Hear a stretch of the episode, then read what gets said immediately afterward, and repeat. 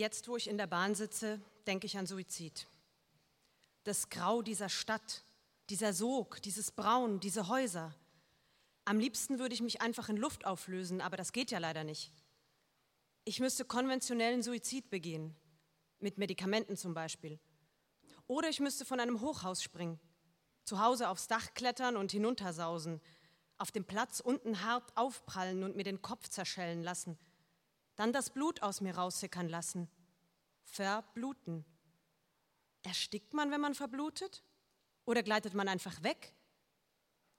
Ich glaube, für mich kommt das Hinunterspringen nicht in Frage, denn ich weiß ja nicht, wie es sich anfühlt zu verbluten und ich will mich schon darauf einstellen können, wie sich mein Suizid anfühlen wird. Es gäbe noch das Gehirn wegschießen, also in den Kopf schießen. Aber das ist so eine Sache. Dann trifft man nicht richtig, ist blind auf einem Auge oder auf beiden, hat eine Wortfindungsstörung, hört nichts mehr oder ist am Ende sonst irgendwie behindert.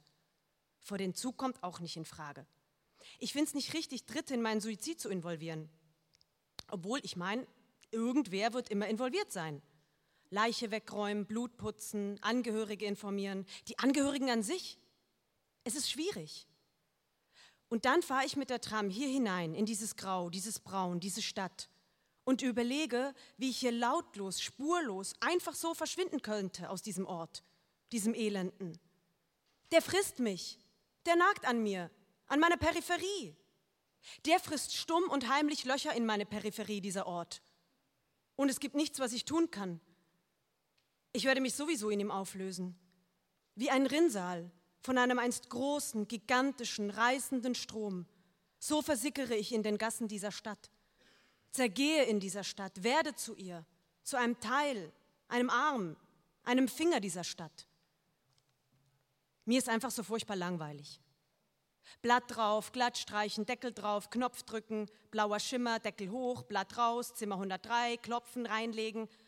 Einmal die PowerPoint-Präsentation, einmal die Mappe aufschlagen, einmal die Brille gerade rücken und Danke für Ihre kooperative Mitarbeit sagen. Das hältst du nicht mehr aus, habe ich heute noch gesagt. Und dann gehe ich in diese Bank hinein. Keine Impulskontrolle mehr. Ich gehe da rein und sage, ich will all mein Geld sofort, 5000 Tacken. Nein, sagt der Mann. Streicht über seine Krawatte? Nein. Sie können nur 1000 abheben, mehr haben wir nicht da. Wir nehmen nämlich Ihr Geld und verhökern es, das müssen Sie doch wissen. Sind Sie vielleicht der Bildung arm? Das kann doch nicht sein heutzutage. Nein, wir haben nicht mehr. Ich sage, ich habe das verdient, das Geld. Ich, Frau Hellwig, jeden Tag Frau Hellwig. Guten Morgen, guten Mittag, schönen Abend. Dann dieses blaue Flimmern, das warme Papier, mache ich gern geschehen, schönen Abend. Ich habe mir das verdient. Fiktion, hat er gesagt. Dass das doch alles nur fiktiv da ist, das Geld. Aber all die Stunden, sage ich, all die Stunden. Ich will nach Frankreich, an den Atlantik, sage ich. Salz in den Haaren will ich und Austern will ich essen. Nein, sagt der Mann, daraus wird nichts.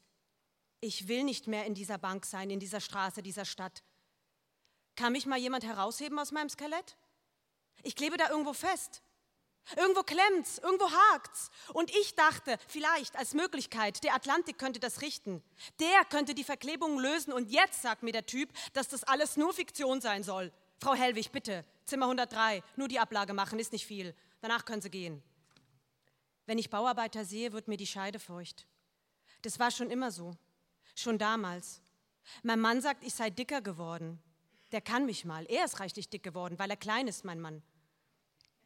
Wenn wir spazieren gehen, nimmt er mich immer an der Hand und läuft so, als würde er mit seinem Bauch ein Geschenk vor sich hertragen, das wir dann gemeinsam auf einer Parkbank auspacken, wenn wir rasten. Aber wir rasten nicht. Mein Mann ist ein wirklich kleiner Mann mit zugeknöpftem Hemd. Als wir uns kennenlernten, küsste er mich immer ganz wild. Er sagte, er würde eines Tages ein Stück aus mir herausbeißen. Seine Begierde war animalisch. Das war kein Sex. Das war fleischliche Verschmelzung. Das hörte auf, er hatte sich ausgefickt oder ich bin ihm zu dick geworden, zu hässlich, was weiß ich. Ich ertrinke in dieser Trauer. Küsse. Man stellt sich das mal vor. Küsse über Küsse über Küsse streute der mir hinters Ohr und nichts mehr ist davon übrig. Am liebsten nahm er mich von hinten. Das war ein unbeschreibliches Gefühl. Dann zogen wir in die Assmannstraße, erste gemeinsame Wohnung, aber es war nicht mehr dasselbe. Alle sagen mir ständig, was wir nicht für eine schöne Wohnung hätten und dabei könnte ich nur heulen. Dann sitzen wir da in dieser Wohnung und das ganze Wohnen macht einfach keinen Spaß. Mein kleiner Mann steht im Wohnzimmer und weiß nicht wohin mit sich. Ich begehre ihn noch in meiner Erinnerung. wie er mich von hinten nahm, seinen Blaumann heruntergeklappt und mir gegen die Schenkel wehend, im Schlafzimmer, manchmal im Bad. Ich hielt mich an der Wanne fest und mein Mann schwitzte. Ich genoss diesen Geruch.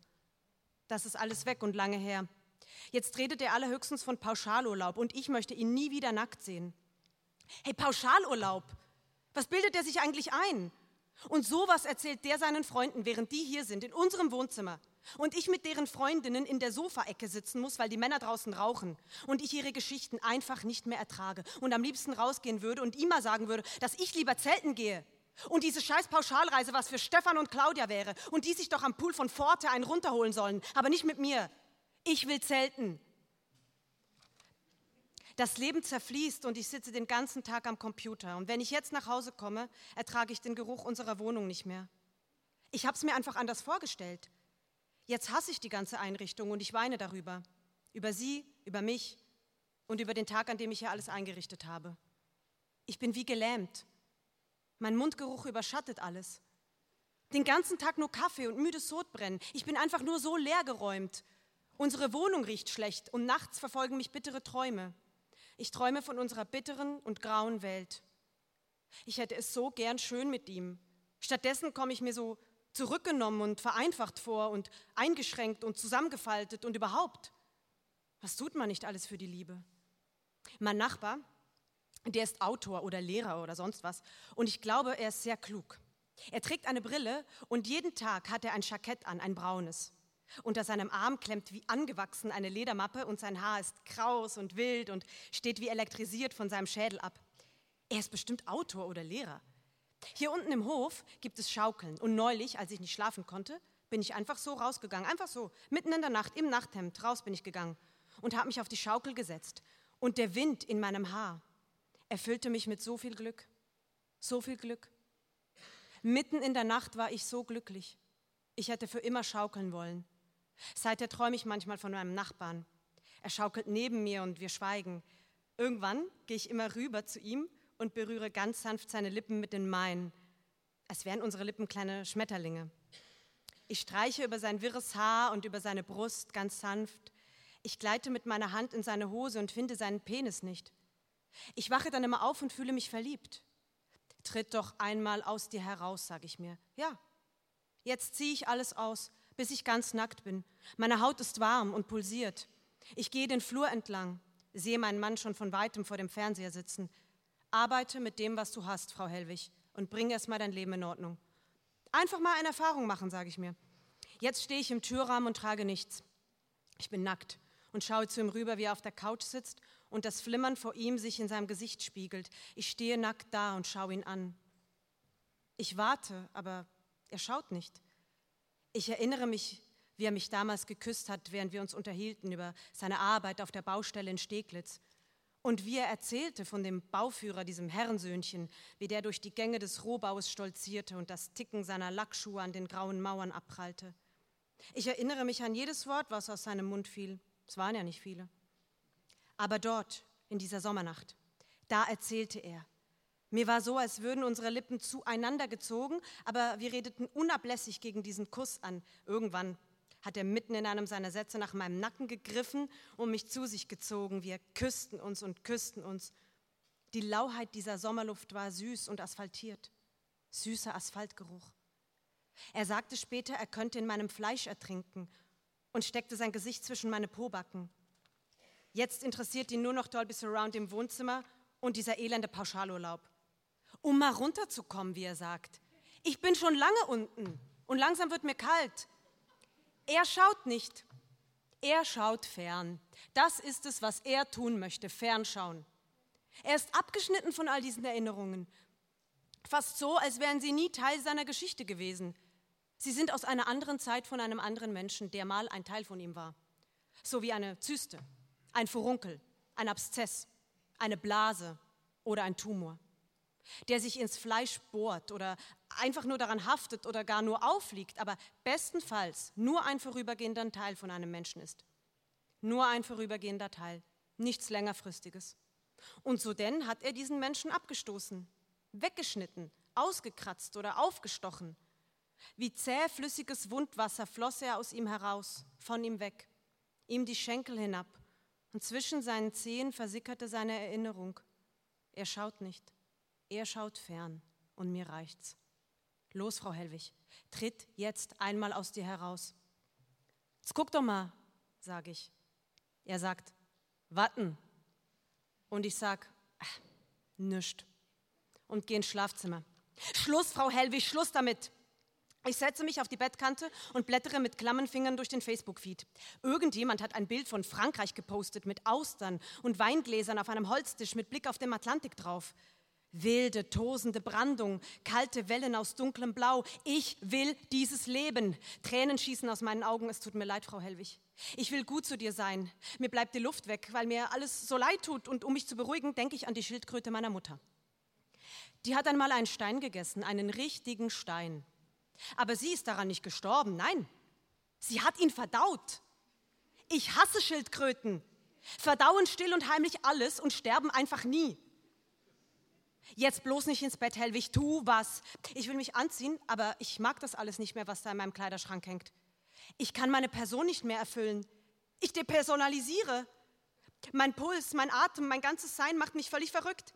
Tritt raus, Hellwig. Ich, Frau Hellwig, ich werde wahnsinnig. Alles dreht sich und ich schwanke zwischen Bett und aus der Haustür rennen und mir wird alles zu viel. Erstmal diesen Zustand beenden, an ein anderes Leben denken, an einen anderen Menschen in einem anderen Leben. Eine alleinerziehende Nutte mit künstlichen Fingernägeln zum Beispiel. Sie hat keine Zeit für den Facebook-Feed, Hellwig. Sie muss Frühstück machen für ihren Sohn. Sie muss sich fertig machen, neuen Schlüppi anziehen. Dann muss der Sohn zur Schule. Dann muss sie die Müslischüssel mit klebrigen Kellogg's Frosties Resten wegräumen. Dann muss sie mit ihrem grünen Twingo ins Puff fahren. Sie ist spät dran. Der Autoschlüsselanhänger von H&M knallt gegen die Armaturen. Kiss FM und Stau am Alex. Dann ein paar Freier und abends Fischstäbchen und gekochte Kartoffeln mit Ketchup für den Kleinen. Dann das Plastikgeschirr vom Tisch räumen und den Sohn ins Bett bringen. Er zeigt seine Bastelarbeit. Dann ein wenig kuscheln, gute Nachtküsse, das Klicken der Nachttischlampe, als sie ausgeht. Es kann so einfach sein, Hellwig. Du machst aus allem ein Drama, wo du nur kannst und jetzt ist Schluss.